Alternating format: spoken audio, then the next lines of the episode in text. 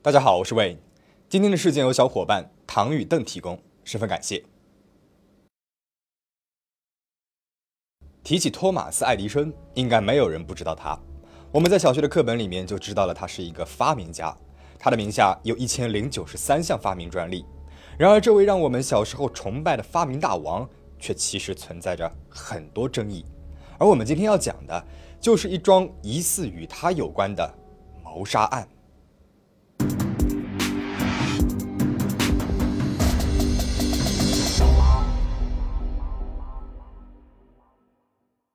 看电影可以说是我们现代人最不可缺少的娱乐活动之一了。但你知道电影是谁发明的吗？有些人可能会说，不是爱迪生吗？爱迪生发明了第一台电影机，卢米埃尔兄弟拍了第一部电影，官方资料上都是这么说的呀。但是事实真的是如此吗？一些电影史学家可不这么认为，在他们心里，法国的发明家路易斯·普林斯才是真正的电影之父，是他发明了世界上第一台电影机。然而，他却在去申请专利的火车上离奇失踪了。此后的几百年里，再也没有人找到过他。有人怀疑爱迪生有最大的嫌疑。那么现在，就让我们回到那个科技落后、一切百废待兴的1890年，看看到底发生了什么。路易斯·普林斯生于1841年8月28日的法国梅斯。年轻的时候，他是一名优秀的艺术、化学和物理学生。1866年，25岁的路易斯搬去了英国利兹，在那里的一间黄铜铸造厂工作。1869年，路易斯与他的同事，同时也是画家的伊丽莎白·惠特尼结婚。1881年，路易斯夫妇带着孩子举家搬到了美国纽约，在这里，他开始接触到了各式各样的全景风景画。他对这种沉浸式的画作深深着迷，并且另有启发。如果让画中的物体动起来，比如让那个鸟的翅膀挥动起来，让这个小溪里面的水流动起来，是不是就更加让人身临其境了呢？说干就干，路易斯是个雷厉风行的人。1885年，他开始研究起会动的图片。最初的设备是一台他自己手工发明的一个由十六片透镜组成的照相机。这台老旧的设备不光为我们如今所说的电影带来了雏形，也为路易斯日后发明的单镜片照相机打下了基础。路易斯的女儿玛丽那时候还不过刚刚步入青少年，但是他清楚地记得父亲的工作室里面经常可以看到会动的图片。这个动态图片的出现最早可以追溯到1886年。要知道，这可比爱迪生提出动态图片的概念还要早了两年。同年，路易斯在美国为他的初始照相机申请了专利，并且他已经计划要将这台相机改装成单镜头相机。于是，在1887年，他又搬回到了英国利兹。《纽约时报》把这次搬迁称之为是路易斯在逃离他的剽窃者，因为他似乎是在提防着谁，担心着那些人可能会剽窃他的发明。一八八八年，路易斯成功的研发了世界上第一台真正的可以捕捉动态图像的单镜头相机。这台红木材质的相机通过手柄来操控光敏材料，从而捕捉到动态的图像。于是，在一八八八年，世界上的第一批电影出现了。当年用这台相机出品的视频当中，有三部被完好的保存了下来，并且可以用现代的技术播放。那我们现在就来看一看其中的一部。这个视频的名字叫《朗德海花园场景》，记录了1888年10月14日，路易斯的女婿一家在院子里面交谈。这个日期可以被证实啊，是因为视频当中有一位女性在视频录下的十天后去世了。要知道，爱迪生最早的电影记录是在1891年，路易斯的发明无疑是比公认的电影之父还要早了三年之久。然而在当时，路易斯的摄像机呢有两个问题：一是他的电影无法展示给其他人看。另外一个是他的这个照相机是拍在光明纸上的，而光明纸能够承载的视频非常短，容量太小了。一直到1889年，路易斯开始用胶片拍摄视频，胶片呢就完美的解决了以上两个问题。1890年3月30号，路易斯在巴黎的国际歌剧节上播放了自己的电影。当时参加这个歌剧节的费迪南·莫比森说：“这个投影仪创造了属于自己的系统化的新时代。”那一年夏天，路易斯给还在美国的家人写了一封信，说他要搬回纽约了，他想要将自己的发明带向全世界。此时的他已经在英国和法国双双为他的电影机申请了专利，也获得了大量的财富。然而，当时不完善的专利撰写导致这两份专利文件上根本就没有任何证据可以指向路易斯就是发明者。当然，对于当时的路易斯来说，这并没有什么大不了的。毕竟，自己只要在纽约再次的发布自己的成果，他就将成为世界公认的电影之父了。他的名字也将和动态图像一起被载入史册。然而，没想到在回纽约的路上，这位电影之父却突然人间蒸发，消失在了历史的车轮中。路易斯的计划是在返回纽约之前，先去蒂荣看看自己在法国的哥哥阿尔伯特，然后再和朋友在巴黎会合，一起回到英国利兹，带上他的机器和文件，最后再返回纽约，将自己的发明公布于世。一八九零年九月十六日下午两点三十七分，路易斯·普林斯在法国的蒂荣搭上了前往巴黎的火车。路易斯随身携带的行李只有一个黑色的小行李箱。据说传记作者克里斯托弗表示，这个黑色的小行李箱里面的文件啊非常重要，基本上都是关于路易斯最新的研究和所有的专利报告。因为这个时候的路易斯呢已经很谨慎了，他很担心自己的专利会被人窃取，所以总是随身的携带所有的文件。就这样，路易斯拎着他的小行李箱登上了去巴黎的火车。然而几天过去了，到了和朋友约定会合的时间，路易斯却一直没有出现。直到这个时候，人们才发现。路易斯登上那列火车之后，就再也没有下来过了。他和他的专利就这样消失了。发现他失踪之后，法国警察在铁路沿线和附近进行了严密搜查，但是没有发现他的遗体和行李。按道理，火车行驶的时候车窗紧闭，而且路易斯座位旁边还有其他人，他不可能在众目睽睽之下跳车的呀。可是他又的确是在火车上消失了。那么他到底去了哪里了呢？这边就在路易斯失踪后不久，一位家属进入了他的工作室，发现他的投影仪和箱子完好无损。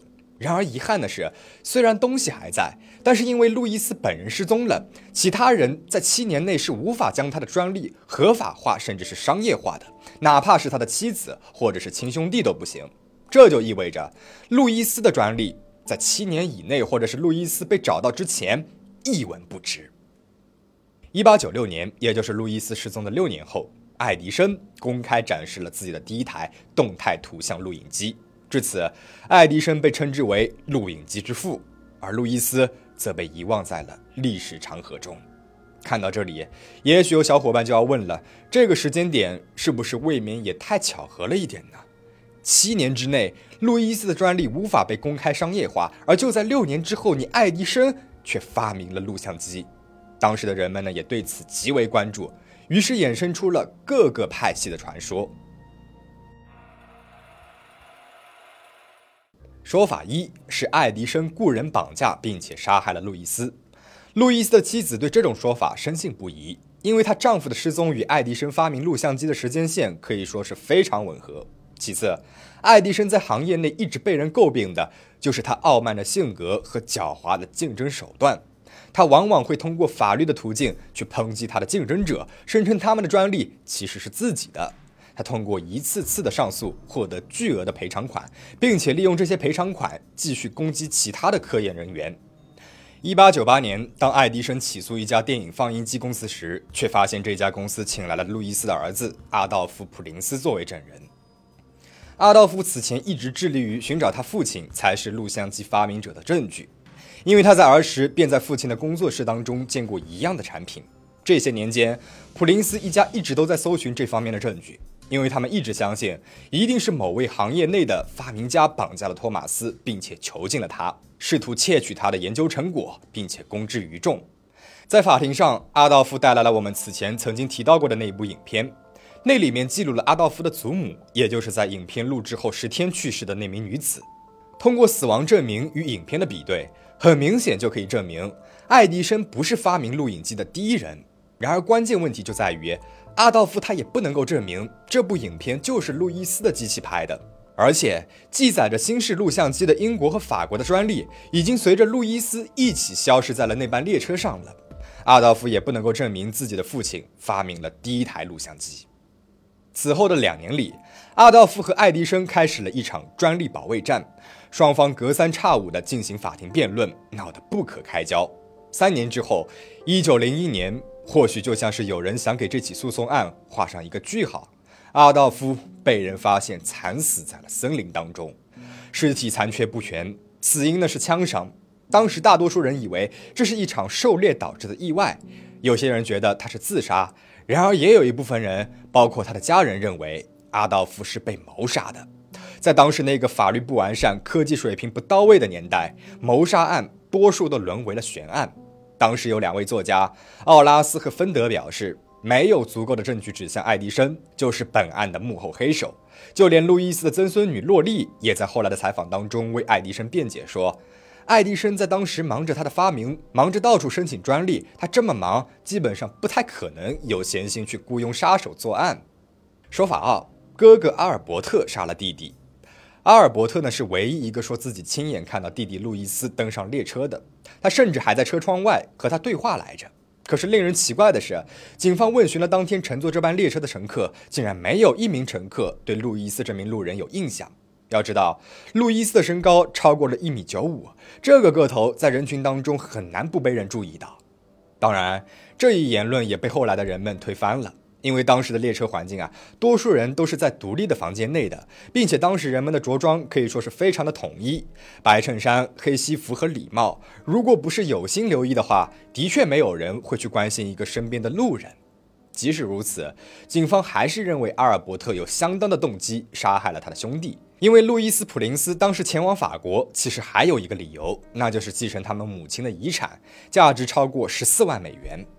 而在法律不完善的过去，这可以给予阿尔伯特相当的动机。然而，这路易斯的曾孙女洛丽又冒出来说了，路易斯的回忆录里面表示自己有一个相当有爱和温馨的家庭，并且那两个作家奥拉斯和芬德也跳出来说，没有足够的证据可以证明阿尔伯特杀害了路易斯。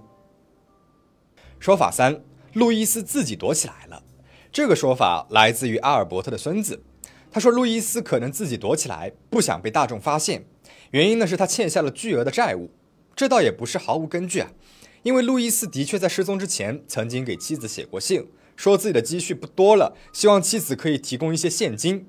而路易斯的整个发明过程当中，妻子伊丽莎白的家庭已经为他提供了不少的资金支持。并且，即使当时路易斯是在去继承遗产的路上，可是依照当时的法律，继承遗产到遗产可以随意的支配，中间还是有一个过程的。而路易斯显然等不了那么久。可是这个结论呢，又很快就被大家推翻了。首先，路易斯早已为自己的录像机申请过多次专利，并且获得了不少的收入。其次，哪怕路易斯真的把所有的专利收入花得一干二净了，但是他但凡回到纽约，并且名声大噪。那他也不会缺钱了呀。其实大多数人呢，都更加倾向于第一种说法。人们认为，一般事件当中，一个人遇害或者是失踪，获利最大的那个人很有可能就是凶手。而这件事情上，爱迪生显然是路易斯失踪事件的最大受益人。而且，爱迪生发明放映机的时间线实在是和路易斯失踪的事件过于吻合，并且在诉讼上，对方所需要的最关键的证据也恰好丢失在了列车上。还有那令人惋惜的阿道夫谋杀案，重重证据都指向了爱迪生。当然了，这些都只是猜测罢了，不能算作是实质性的证据。真正的证据早就已经埋没在了迷雾当中。那么，你认为事情真相是什么？欢迎在评论区分享你的看法。最后，请大家保持警惕，保持安全。我们下期再见。